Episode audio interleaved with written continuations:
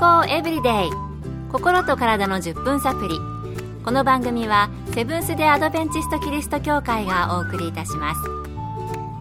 皆様お元気でしょうか？森田美恵です。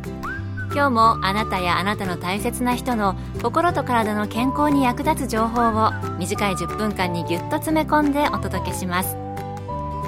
セブンス・デ・アドベンチスト・キリスト教会は社会奉仕をモットーに世界中で病院や学校も運営しています。日本でも東京神戸沖縄の3カ所の病院をはじめ福祉施設などの運営を通して皆様の健康と医療福祉の発展に携わってまいりました。なおこの番組は健康情報番組で医師のアドバイスや治療に代わるものではありません。すでに投薬を受けている方また病院に通われている方はかかりつけの医師の指導のもとこの番組の情報も参考になさってください。突然ですがあなたは痛みに強い方ですか？人生の中で最も痛い経験といえば女性の方は出産の痛みと答える方も多いのではないでしょうか。あの、何時何分までですよってね、誰か教えてくれれば耐えられる気もするんですけれどもね。もし出産の時痛みがなかったらいかがでしょうか？何かお産、分娩に対しての印象が変わるでしょうか？今日のトピックは無痛分娩です。今回は東京衛生病院副院長で産婦人科部長、日本産婦人科学会産婦人科専門医指導医の原澄子先生のお話をお送りします。無痛分娩は麻酔によって陣痛を和らげて分娩を行う方法のことを言います痛みが全くなくなるわけではありませんがうまく管理されればほとんど痛みを感じません。分娩は痛いものと考えられてきましたが今は痛くない分娩も選択肢としてあります。世界に目を向けますとフランスでは分娩の80%アメリカでも80%と積極的に無痛分娩を行っています。しかし日本では陣痛を我慢することが美徳とされていたり3回麻酔医が不足していたりまた陣痛により子供への愛情が育成されるという文化的背景が根強かったりなどその他いろいろな理由から無痛分娩の普及率は2016年の時点で6.1%とまだまだ低いようです無痛分娩、私はよく聞くような感じがしていましたけども、意外に日本では普及していないんですね。フランスやアメリカは無痛分娩が80%とは、これはね、かなり高い確率だなと思いました。さて、選択肢として無痛分娩を考えている方は、無痛分娩が本当に痛くないのか、これは気になるところですよね。そのあたりはどうなのでしょうか。原先生のお話です。東京衛生病院では硬膜外麻酔を使用していますとても強い鎮痛効果があるためこの麻酔で一般の手術も可能です。多くの国で無痛分娩の第一の選択方法とされています。上手に使用すれば全く痛みを感じません。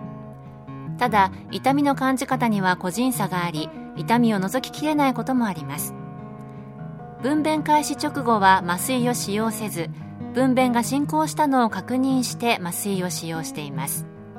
分娩が始まってピークに達するまではしっかり麻酔を使用するので痛みなく分娩できます。上手に麻酔を使用できれば全く痛みを感じないということなんですね。ただ痛みの感じ方には個人差があるということでした。健康エブリデイ心と体の10分サプリ。この番組はセブンス・デ・アドベンチスト・キリスト教会がお送りしています。今日は無痛分娩について東京衛生病院副院長で産婦人科部長の原澄子先生のお話をお送りしています。それではこの無痛分娩痛み以外でメリットはどのようなものがあるのでしょうか？引き続き原先生に伺いました。痛くないため産後の回復が早いと言われています。お産に対する恐怖や痛かった記憶が少なくなることから次の妊娠への前向きな気持ちが芽生えます。精神的に痛みが怖いまたはパニックになる可能性がある場合無痛分娩は最適です。妊娠高血圧症候群の妊婦さんでは無痛分娩により血圧上昇や循環状態の変動を避けることができます。前に普通分娩をされている妊婦さんからは本当に楽でした。痛くないんですねなどのお言葉をたくさんいただいています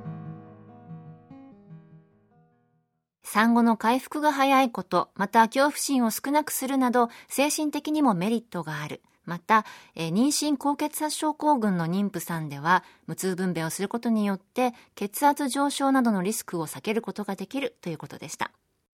それでは、無痛分娩でのデメリットなどはあるのでしょうか？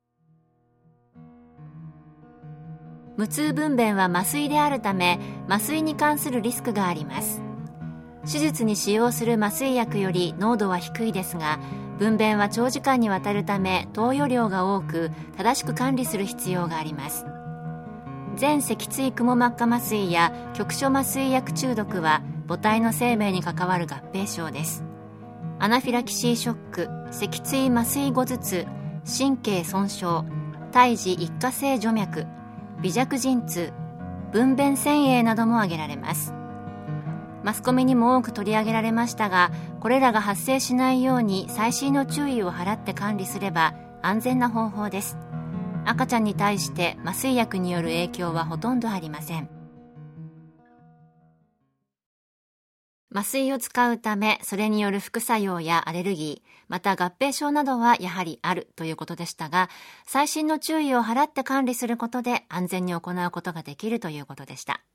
まあ、これらは病気の手術で麻酔を使う時も同じことですよね。えー、赤ちゃんを授かってお産をするにもいろいろな選択肢があるんですね。無痛分娩をもし考えている方おられましたら、どうぞ今日のお話を参考にしていただいて、産婦人科で相談されてはいかがでしょうか。普通分娩、無痛分娩にかかわらず、母子ともに元気で健やかな出産ができたらいいなと、私、3児の母として思っております。これから家庭を持たれる方出産を控えておられる方応援しています。今日の健康エブリデイいかがでしたか？ここで立川キリスト教会があなたに送る健康セミナーのお知らせです。